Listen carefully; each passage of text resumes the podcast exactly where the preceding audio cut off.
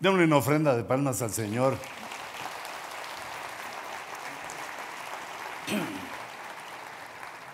De una vez nos llevó el apóstol por el túnel del tiempo.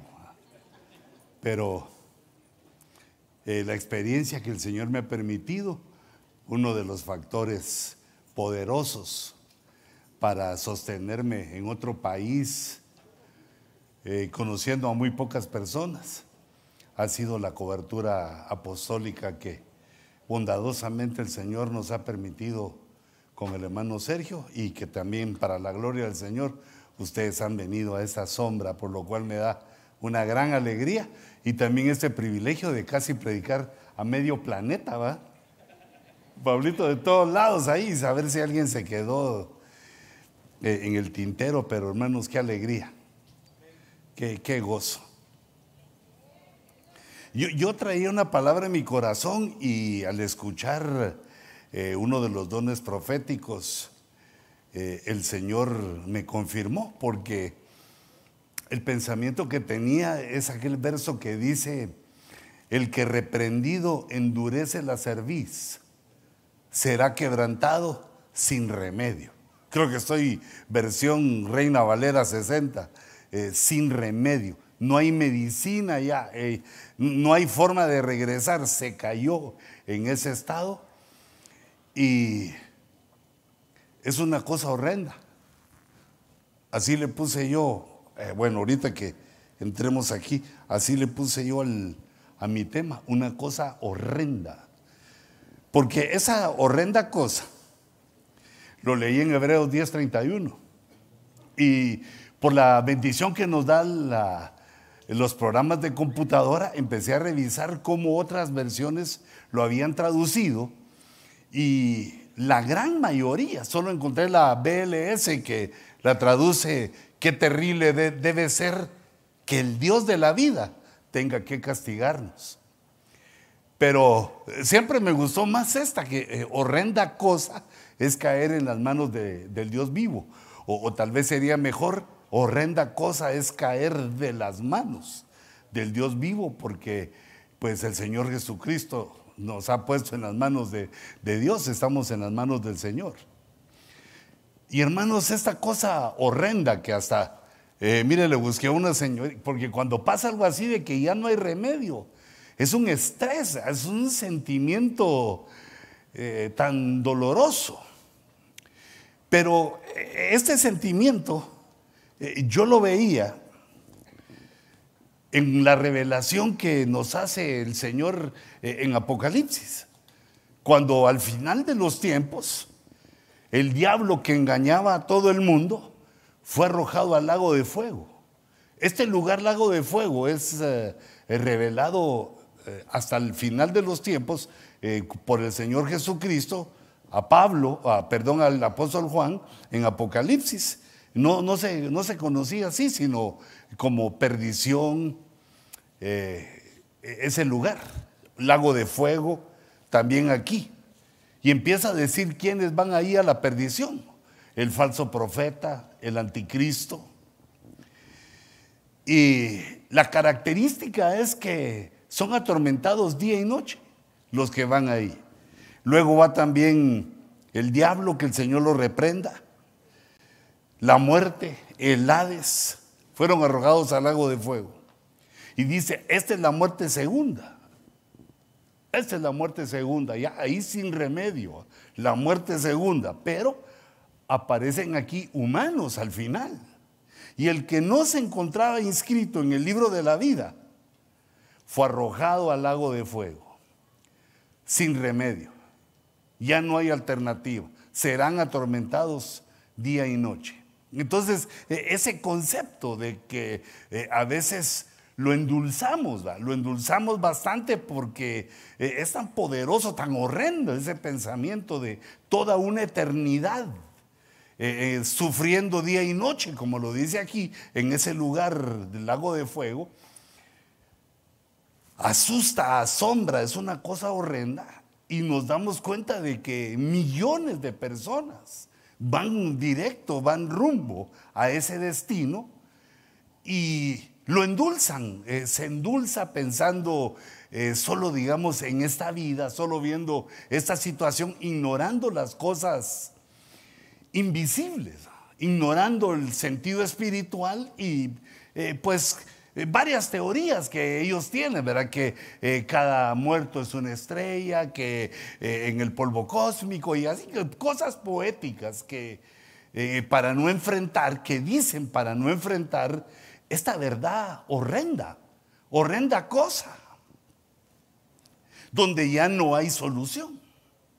Y siguiendo en ese pensamiento, luego, digamos, en dos versículos, eh, en este versículo de Mateo 25, que eh, lo, he encontrado yo, que tiene tres parábolas, eh, según lo que he leído, son tres parábolas del reino de los cielos. Y con esta termina y también es la última en el orden cronológico en Mateo 25 de las parábolas que se refieren al reino de los cielos que solo en Mateo están.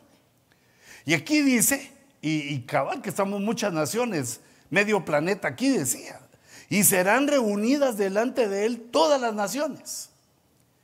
Y separará eh, Dios, separará unos de otros como el pastor separa las ovejas de los cabritos. Y nosotros a veces también mencionamos eh, eh, como broma, con dulzura, pues a ciertas ovejas que, no los vemos en calidad de ovejas, sino pues saber qué nos han hecho que decimos que son como cabritos. Tengo mis abejas, mis ovejas, ah, bueno, abejas también, ¿verdad? Pero tengo mis ovejas y, y pues algunos cabritos que son los que tiran cachazos y patadas y, eh, que tienen problemas o que dan problemas en la iglesia, pero llega el momento aquí en que Dios los separa. Hay una separación aquí de Dios y entonces pone a las ovejas a su derecha y a los cabritos a la izquierda. Yo estoy resumiendo la, la parábola para darme cuenta de este final, para compartir ese final horrendo en el verso 41. Entonces dirá también a los de su izquierda, apartados de mí, malditos Mira qué palabra tan dura, viniendo de Dios. Apartaos de mí, malditos. Esto le está hablando a los, a los cabritos. Al fuego eterno. Los está echando al lago de fuego, que ha sido preparado para el diablo y sus ángeles. No era para las para los humanos, no era ni para los cabritos, no, no, era para, no estaba para nosotros. Había un destino mejor, pero algo pasó. El que reprendido endurece la cerviz. El que escucha las cosas y oculta en la mentira, en el engaño, la realidad. Apaca o opaca son los gritos de su alma por encontrar o de su espíritu por encontrar una salvación o la salvación las aplaca por lo científico, por cualquiera de esas eh, teorías, de, hasta de que van a volver a reencarnar y la vida sigue reencarnando hasta que un meteorito caiga y destruya la Tierra en el año 5821.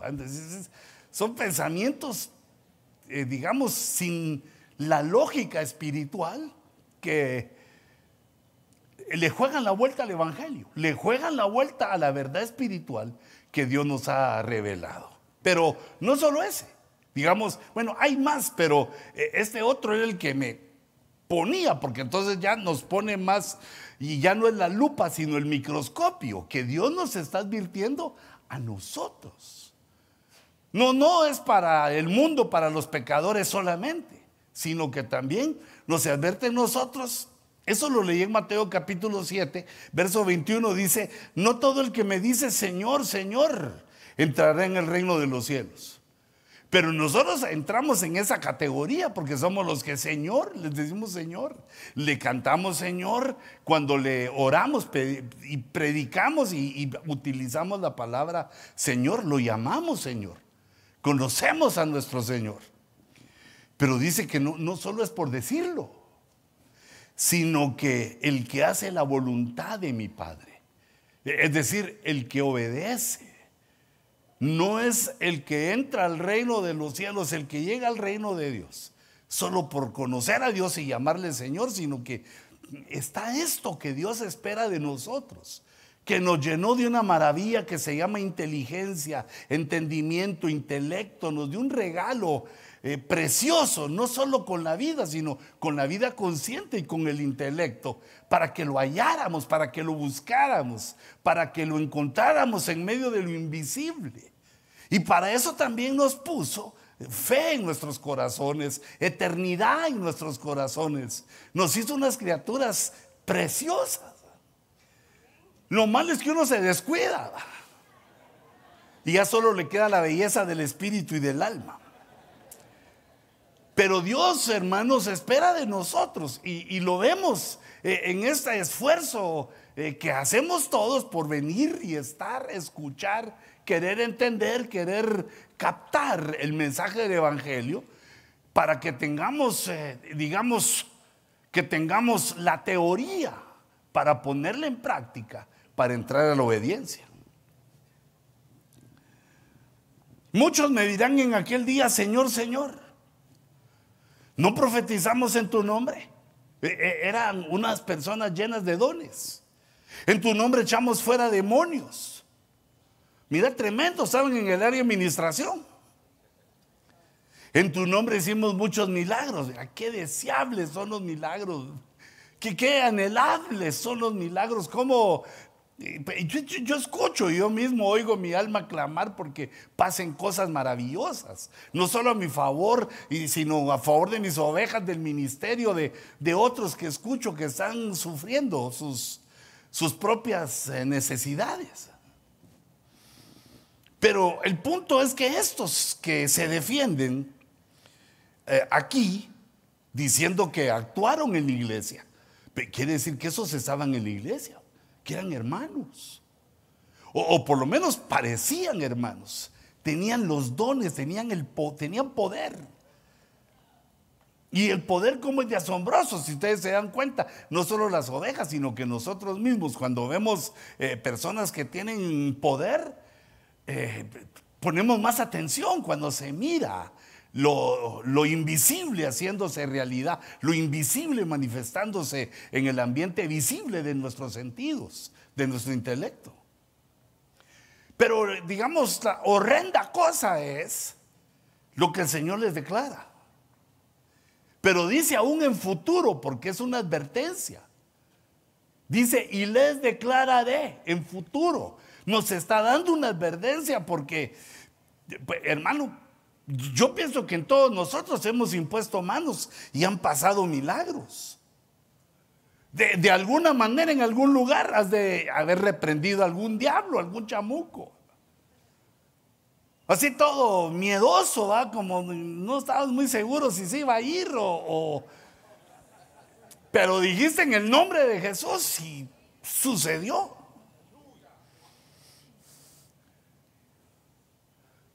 profetizamos. Esto de lo, de lo invisible, hermanos, es, es maravilloso. Por ejemplo, hubo un actor romano cuando la iglesia comenzaba, antes del año 300. Era, yo digo, era el Tom Cruise de aquel tiempo. Se llamaba Ginés. Pero las obras, como recuérdense que no había cine, ni tele, ni distracción. Las obras de teatro en aquel momento, las que estaban en la cumbre, las más cotizadas, eran las que se burlaban de los cristianos, porque eso le agradaba al emperador. Le agradaba ver de que se hablara mal de los cristianos porque eran los únicos que no lo reconocían a él como Señor, sino que a Jesús. Eh, ellos tenían, los hermanos de aquel entonces, Jesús Curios, a Jesús Señor. y eh, los emperadores querían que les dijeran a ellos curios.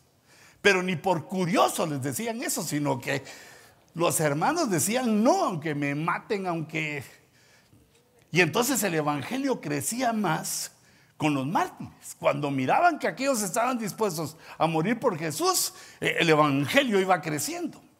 Pero este Ginés, como era de los artistas así tipo A, si hubiera vivido en aquel tiempo me lo hubiera encontrado en Hollywood, allá en Los Ángeles empezó a investigar a los cristianos cómo era nuestra fe.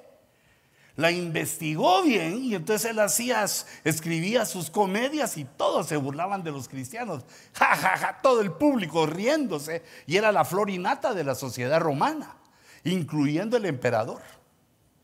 Y entonces cuando se presentó la última obra, pues no era la última, sino que la mejor obra de, ese, en el momento de moda, en ese momento, estaba lleno aquel teatro, incluyendo que ahí estaba el emperador. Y entonces se empezó a hacer, eh, empezó a tomar lugar la comedia. Y se empezaron a burlar de los cristianos. Pero de repente Ginés se salió del libreto. Como Tom Cruise que no, no quiere que otros hagan los saltos acrobáticos, sino que los quiere hacer él.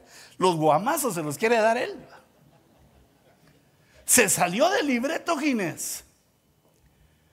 Y en medio del entablado gritó, Jesús, perdona mis pecados.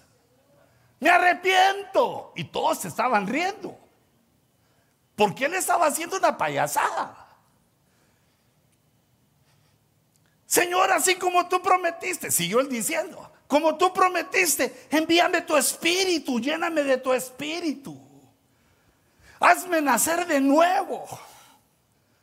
Yo quiero ir a las aguas bautismales. Se burló. ¿Y qué decís? Que se convierte ahí.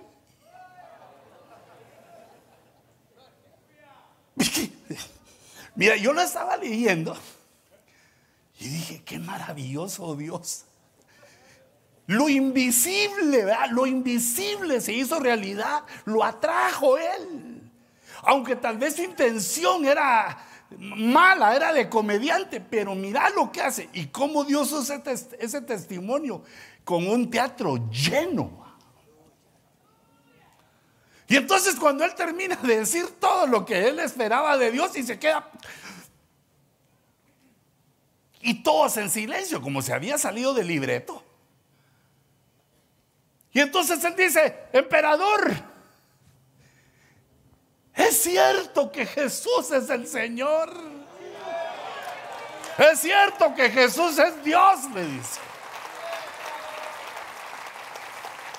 Pero, pero hermano, todavía la gente se estaba riendo. Parecía que era la comedia.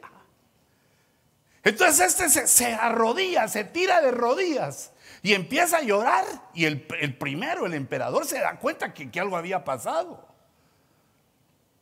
Y entonces el emperador los cae a todos y le dice, Inés, ¿estás hablando en serio? Sí, emperador. Algo me pasó ahorita.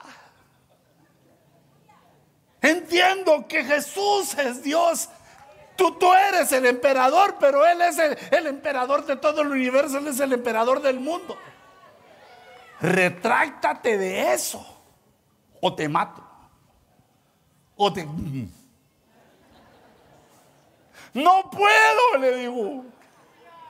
No puedo retractarme porque algo me pasó. Ahora lo veo, el Espíritu está aquí conmigo. He nacido de nuevo, voy al cielo. Te ruego, emperador, le dijo que recibas a Cristo para que vayas en el camino que voy yo. Pero el emperador no le hizo caso, sino lo mató. Lo mandó a matar. Y cuando entraron los soldados para matarlo, él dijo, imagínate, todo, el teatro se quedó callado. Y entonces él ya no le habló al emperador, sino que le dijo, Señor, perdóname que no tuve tiempo para servirte. Perdóname que, que tan poquito tiempo hubiera querido, Señor, servirte muchos años, dar testimonio de eso que has hecho. En, espadazo y se lo echaron. Pero este Ginés murió y no se dio cuenta lo que hizo, que aunque solo un ratito estuvo nacido de nuevo, pero no se dio cuenta que lo que hizo fue que le dio testimonio a toda la sociedad romana, a lo mejor de la sociedad romana de aquel entonces. Pero el punto que yo te quería señalar con Ginés es que de pronto aparece lo invisible en medio de nuestra realidad. Cosas que no se pueden detectar con los sentidos, aparecen, pasan. Cosas. Y hay cosas también invisibles, como estas cosas horrendas que pasan. E, e, este Ginés, así como el ladrón en la cruz, no tuvieron muchos problemas porque creyeron en el Señor y ahí se los, los mataron, se los echaron ahí. Ya no tuvieron tentaciones, ya, ya, no, ya, ya no pudieron hacer más. Hasta ahí les llegó el camino. Pero en cambio nosotros no. A nosotros nos pasó lo mismo. Pues claro, no, no es la comedia, ¿va? sino que el Señor habla en nuestro corazón. Nos arrepentimos, le pedimos perdón. Se activó nuestra fe, se activó lo invisible, se activó lo espiritual y un cambio. Lo invisible a nuestra realidad. Pero esta salvación tan grande que Dios nos ha dado, la tenemos que cuidar porque mirate esto es lo que les pasa. Pensaron que ya estaban en el reino de los cielos. Pensaron, ya, vamos al paraíso, ya vamos al reino de los cielos. Y cuando se dieron cuenta, los estaban regañando, cuadrando y enviando al lago de fuego. Entonces, hermanos, en el final, un desastre, una cosa horrenda que no nos debe de pasar. Por eso dice, entonces les declararé que nunca tal cosa acontezca en nosotros que nunca nosotros lleguemos a estar como cabritos y que nos digan esa cosa horrenda. Sino que nosotros debemos entender que el camino en el Evangelio no es tan dulce. Eh, digamos, esto está retratado en esta parábola. Ya hicimos, eh, cualquiera de nosotros ya hizo su decisión de seguir a Cristo, eh, creímos en Cristo y estamos en Cristo, pero ahora hay otra parábola en Mateo que nos ubica en esto. Dice, entrad por la puerta estrecha, porque ancha es la puerta y amplia es la senda que lleva a la perdición. Y muchos hermano. Muchos. Ahí dan ganas de ser de los pocos. Muchos son los que entran por ella. Y quiere decir que hay dos puertas. Yo, hermano, yo me imagino que por esa puerta estrecha, yo, yo no entro así, mira, tengo que entrar ahí del lado y metiendo la panza. Pero eso sería en lo literal. Pero la puerta estrecha lo que está diciendo es que que, hay problemas, porque no, bueno, no solo es la puerta, sino que es la senda. El caminar del cristiano es difícil, de acuerdo al pensamiento del, del mundo. Porque nos pide la puerta angosta y la senda angosta muchas cosas, que muramos a nuestras pasiones, que muramos a nuestros deseos. Nos va enseñando Dios que obedezcamos, que le eh, oímos la palabra y amén, Señor. Hasta algunos dirán hasta, hasta diezmar y ofrendar. Antes no lo hacía, antes le daba limosna. Eso sí aprendimos bien. Pues porque la limosna uno da de lo que le sobra. La puerta es estrecha.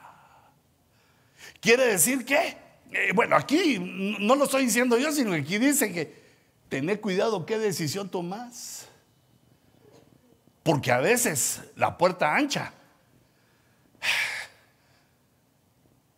la puerta grande, es la puerta donde sacaban cargados a los toreros que mataban el toro. Pero esa puerta dice, porque estrecha es la puerta y angosta la senda que lleva la vida. Y entonces la puerta ancha, ¿de dónde nos llevará? A la perdición. Ahí dice en el verso 13, ancha es la puerta y amplia es la senda que lleva a la perdición. Mirad, hermanos mexicanos, así como aprendí yo allá en Monterrey y en Sabinas. Por si no te vuelvo a ver. Ah, no, no, esa no es la que No, se me hizo fácil. Ese es un dicho mexicano que yo oí y me pareció interesante. Eh, hermano, pero ¿y qué? ¿Por qué pasó esto? Es que se me hizo fácil. La decisión fácil, la decisión sencilla, la que sale, pues fácil. No, no hay problema. La puerta ancha. La puerta ancha no hay que meter la panza para pasar. Mucho, por eso muchos son los que hayan. Ahora, yo, no digo que sea una puerta de sufrimiento, pero que a veces tenemos que decidir y de acuerdo a lo que hemos aprendido en la escritura, tenemos que decidir entrar por alguna de las puertas. Y siempre la ancha es lo más fácil. Quiere decir que aquellos que se enfrentaron al Señor y que estaban en la perdición, ya les había caído la cosa horrenda. Aquí fue donde empezaron a fallar no ubicaron bien dónde tenían que, no, no ubicaron bien sus, sus problemas. Y entonces los pastores tenemos algunos graves problemas. Porque dice la Biblia que podemos terminar en la perdición. Claro, yo reprendo al diablo. Hay cruz, cruz, que se vaya el diablo y venga Jesús. Todos los dichos que querrás. Pero digamos, Dios no se puede, no se le puede endulzar, sino que tenemos que ver qué es lo que Él nos dice. No, no que nosotros lo, interpretemos para endulzarlo y ponerlo a nuestro medio o a nuestro gusto, sino que ver bien qué es lo que Dios nos dice. Porque el primer problema que podemos tener, pero, pero hermano, por eso, por eso está en la Biblia, para que no nos pase. Eso es lo que dice Pedro de Pablo. Asimismo, en todas sus cartas hablan ellas de esto, en las cuales hay algunas cosas difíciles de entender. Montón, millones de cosas que uno encuentra en la Biblia y que no las entiende. Yo, digamos, de esas millones tengo rayada mi Biblia. Digo, cuando mire el apóstol Sergio le voy a preguntar, pero ya cuando estoy con él, ya se me olvida todo. Lo que quiero es oír lo que va a decir en ese momento él. Ahí se quedó la duda, ¿va? pero Dios nos las va revelando, pero hay un montón de cosas que uno no entiende. Pero, pero fíjate, fíjate, y mira lo que viene ahorita. Que los ignorantes e inestables son dos características pastorales, humanas diría yo. Porque todos somos, todos ignoramos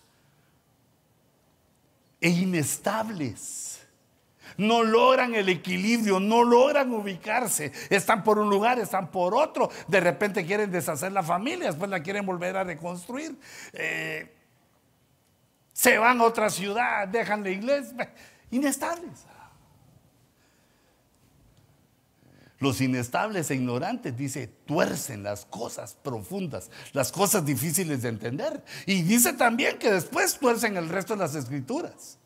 Por eso es que el Espíritu Santo llega a nuestra vida, nos impulsa a que hagamos nuestros ahorritos, a que empecemos a ver cómo venimos, cómo nos acercamos a la doctrina, porque mira cómo dice, como también tuercen el resto de las escrituras para su propia perdición. Mira, torcerse aquí, ya donde estamos, en el nivel en el cual muchos te están oyendo. Muchos están fluyendo de acuerdo a lo que decís. Te admiran, te quieren. También te dicen papá, papi, daddy. Claro, mientras están contentos, todos dicen así, pero hay unos que a pesar de que vengan problemas, te van a seguir queriendo, te van a... te admiran. Y si te torces, torces las escrituras, también los torces a ellos. Y ahora mira, para tu propia perdición. Reprendo, digo yo. Pero eh, esto no lo digo para que te sientas mal, hay condenado, ya me voy al infierno. No, espérate, te, te, lo digo porque eso quiere decir que debemos estar atentos a lo doctrinal. No, no estar queriendo uno inventar lo suyo, lo que todavía no entiende. ¿Verdad? Como eh, el niño que no ha aprendido a dividir y quiere sacar raíz cuadrada. Uno va a su paso, pues no, no se puede apresurar. Ni el conocimiento ni la sabiduría, sino que Imagínate, eh, eh, ¿cómo hace uno para ponerse al día con los cinco o cuatro temas que predica el apóstol el domingo? Y tú estás predicando. Y en la noche yo oigo dos y al tercero ya estoy roncando, digo yo. Pero digamos, ese, ese deseo de tener la conexión con la doctrina para no torcerla, para no inventarse, porque hermano, a veces uno sí que se echa unas horrorosas. ¿Cómo, es cosa horrorosa, horrenda cosa? ¿Cómo es que decía el hermano que hay pastores que se echan cinco herejías por hora? Yo le dije, no, vos echan dos por prédica. Y es que, mira, porque dice los ignorantes. Ah, o sea que uno ignora, de repente puede ser una torpeza. Pero no, no es el momento de que hablemos de, los errores que cometemos, sino de ver esto.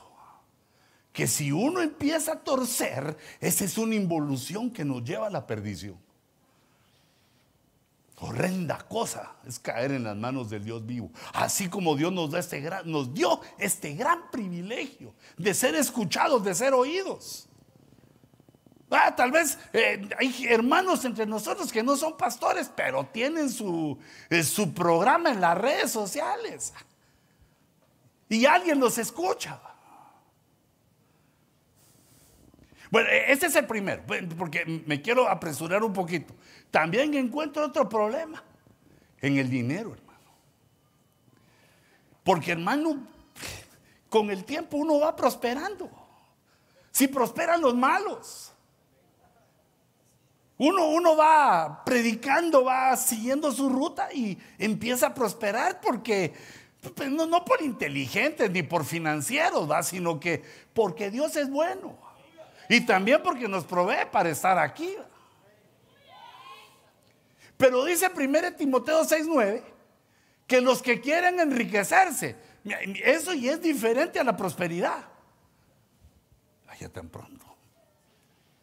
Los que quieren enriquecerse, hermanos, no venimos al ministerio para enriquecernos.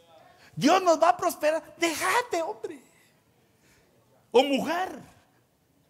Déjate prosperar, pero aquí lo que dice que los que quieren enriquecerse, los que traen en su mente tener riquezas por medio del Evangelio, caen en tentación, lazo, y en muchos deseos necios y dañinos. Y es una cosa desastrosa. Pero además dice que hunden a los hombres en la ruina y en la perdición. Parte del entrenamiento, parte de la puerta estrecha es qué haces, qué hacemos con el dinero, cómo lo manejamos. El dinero que el Señor nos da no debe ser gastado en cosas mundanas y terrenales. Enseñáselo a tus hijos, que lo que les das es lo que Dios te ha dado, es dinero bendito y que no lo gasten en cosas pecaminosas porque les va a caer el coscorrón. Y bueno, el primer coscorrón espero que sea tuyo. Aunque ya ves que cuando predican los hijos, pues lo, queman a uno.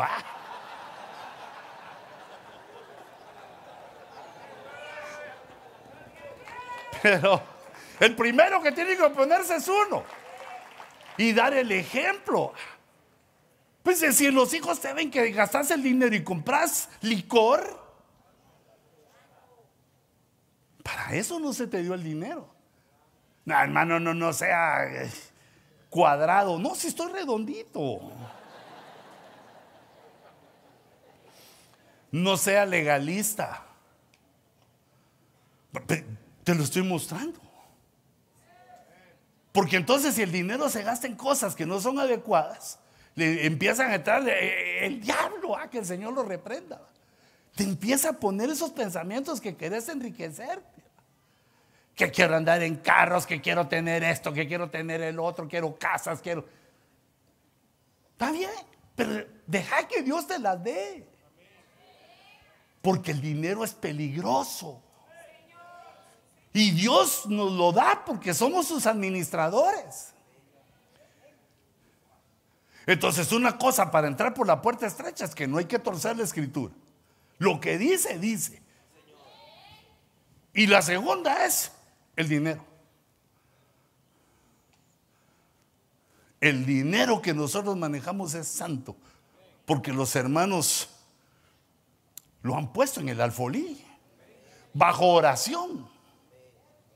Y también Pedro, o sea, esto lo dice el apóstol Pablo, Timoteo, y Pedro dice, y en su avaricia, dice, avaricia, amor al dinero. Bueno, primero puse los que quieren enriquecerse, pero esa involución sigue y después se vuelve avaricia. Y anda viendo cómo le saca unos, quetzalitos, dolaritos, con lo, la moneda que sea. Anda viendo cómo le saca otro poquito a, a las ovejas. Mira, ese es un pensamiento que le puede venir a todo pastor. Que de alguna manera rifamos, vendemos, hagamos. Eh, pero a mí me vino muchas veces. Todavía me viene, pero reprendo. Y entonces también en la enseñanza familiar, cuando uno le, está enseñando esas cosas a su familia y a los hijos, cuando uno va a meter las extremidades, los mismos hijos le dicen a uno, no, papá, eso está mal. ¿Cómo decir está mal? Aquel mal que se destapa así de la hoja. No, está mal.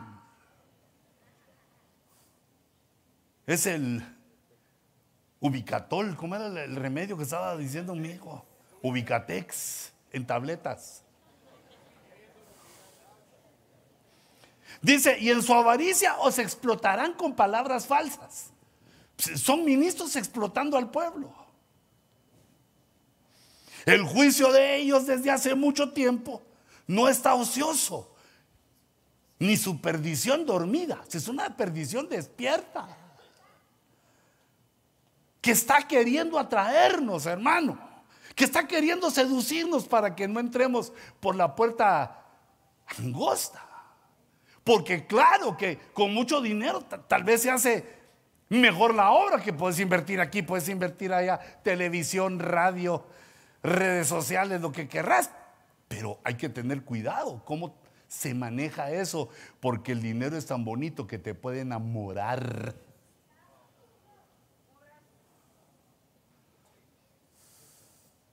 E, esa es la desviación financiera, pues digo.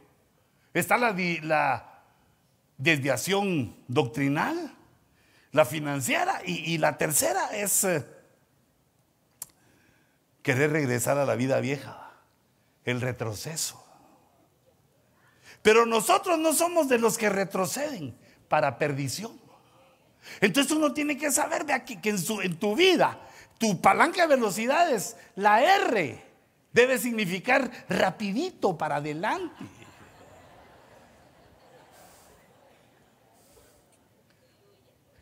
Te, van a dar, porque esto es lo que nos enseña, te van a dar ganas. En los momentos de debilidad vas a recordar el mundo, como le pasó a Israel en el desierto, todavía en Canaán se acordaban de Egipto. Pero Dios había dicho, nunca más regresarán a Egipto. Y nosotros tenemos que entender eso. Nunca más regresarán a Egipto quiere decir, no hay retroceso. No hay retroceso. No hay regreso es que los ajos, los cebollas, cuando hacía esto, cuando hacía lo otro, ya no. Adiós mundo que hasta ayer estuve en ti. Es cuando uno se bautiza. Pero entonces, hermanos, yo estaba analizando esto, primero por mi propia vida, porque me afligí, dije, no, qué horrendo despertar delante del Señor y, te están diciendo que no, que el reino que predicaste, el reino que leíste, el reino que creíste, no está para ti. Y, bueno, como sigue la discusión si la salvación se pierde o no, pero aquí esto me deja mudo. Porque ¿cómo va a ser que un ministro que ya puso la mano en el arado voltea a ver atrás? No. Mira, ni siquiera retrovisor pongas, quítalo, solo para adelante. Lo, que pasó solo te queda de recuerdo y experiencia y vamos para adelante porque no hay retroceso en este llamamiento. Porque si retrocedes, es para perdición. Démosle fuerte las palmas al Señor porque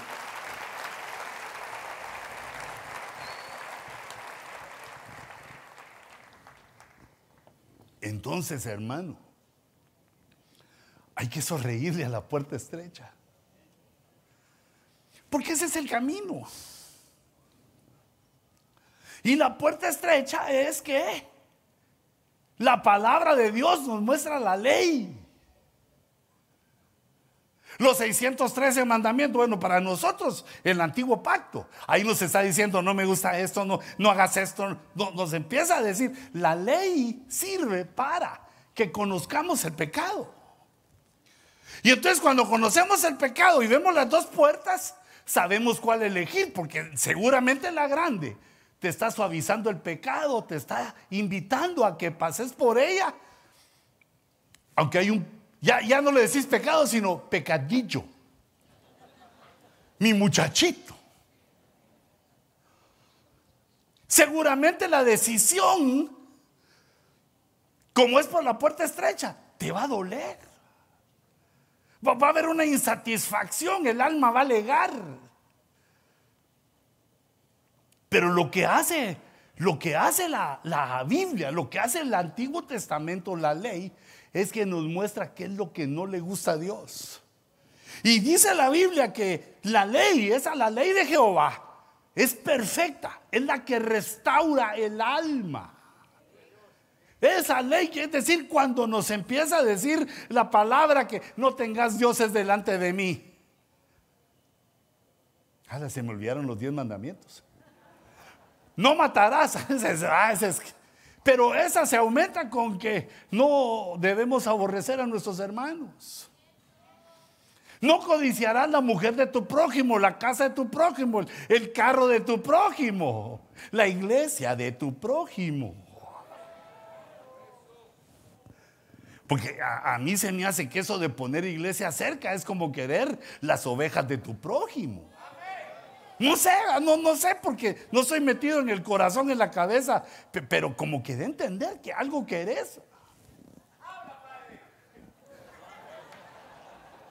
Pero hermanos, pero Dios es un justo juez. No toma por inocente al culpable. Ah, e, entonces, la puerta estrecha la tenemos nosotros en nuestra conciencia cuando conocemos la palabra. Por eso es que una desviación dice que el Antiguo Testamento ya no.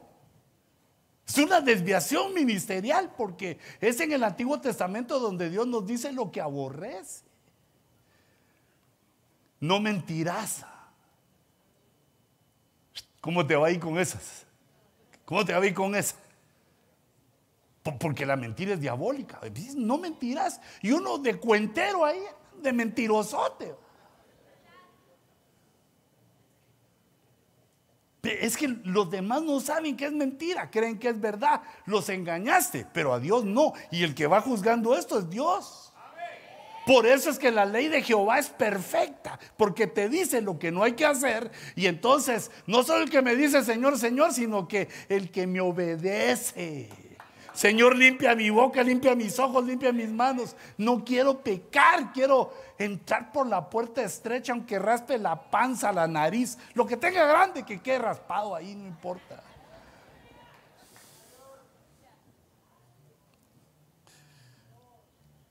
Dice, dice Pablo, ay Pablo, qué experto para la ley. Toda la epístola a los romanos, cómo desglosa, cómo enseña eh, Pablo acerca de la ley, porque él era el primer legalista, él el legalista número uno, pero aquí escribe y dice, pero nosotros sabemos que la ley es buena, si uno la usa legítimamente. La ley no es para legalizarnos, la ley no es para la salvación, la ley es para mostrarnos el pecado, en qué es lo que fallamos. ¿Cuál es la tentación? ¿Por qué estamos teniendo esos deseos? Y los deseos contra los cuales tenemos que luchar. Porque hermano, uno Dios lo llama de, pastor, pero no le quita los instintos sexuales. todavía las hermanas son hermosas. Y, y yo creo que Dios les echa pimienta a las filisteas para que también sean bonitas. Porque esa va a ser una de las circunstancias con, con, las cuales te vas a enfrentar, te vas a tener que enfrentar así. La ley de Jehová restaura mi alma, es perfecta. Dice que esto no, que yo le debo ser fiel a mi esposa. Por amor al Señor, me entro por la puerta angosta. La ley no es para salvación sino es para mostrarnos el pecado. Y por eso Dios permitió que desde chiquito nos hablaran de los diez mandamientos. No hagas esto, no hagas el otro. No, no, no, eso ya lo tiene uno en la conciencia. La conciencia se activó, la conciencia se habilitó con ese conocimiento. Y entonces cuando viene la tentación, sabe que va a fallar. Sabe que es en el momento de fallar. Y ahí, hermanos, donde tenés que agarrar fuerzas. Ahí es donde tenés que ser fuerte y decir, no. Como canto de ballena, aquellas ballenas que dicen no. Pero así duro, no, no, no, tal vez, ay, ay, ay, ay, ya voy a caer. Hay que decir no, el no definitivo. Señor, que me guste la puerta estrecha, Señor. Que me recuerde, Señor, tu, tu palabra, tu ley. Que me recuerde que eso no te gusta, que eso no te parece. Y el alma te dice, no, pero mira el deleite, mira, este, te, va a gustar, esto es bonito, mira. Eh, dale, dale, si parece estás vivo. Mejor perro vivo que león muerto. Te empieza a decir un montón de cosas que ni tienen son ni ton. Ahí está la decisión. La puerta estrecha, pastor. Hermano ministro, la puerta estrecha. Si pecar es fácil. Bueno, ni tan fácil porque el Espíritu Santo también nos pone eh, obstáculos. Pero si uno lo quiere hacer, si uno se decide hacerlo, lo hace. Por eso es que la puerta estrecha. Para que no vivamos una cosa horrenda. Ala, no, hoy si me atacaste por la espalda.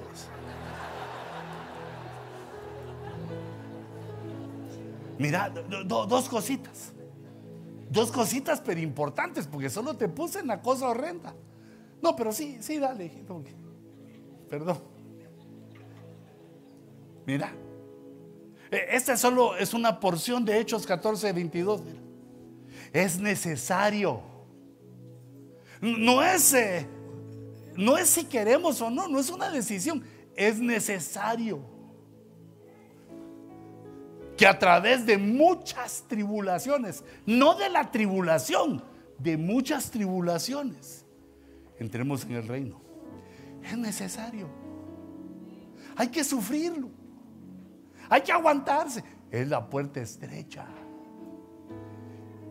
Pero si la pasas, no dura mucho. Pero es necesario esto. Y entonces el Señor nos da dos herramientas para pasar eso.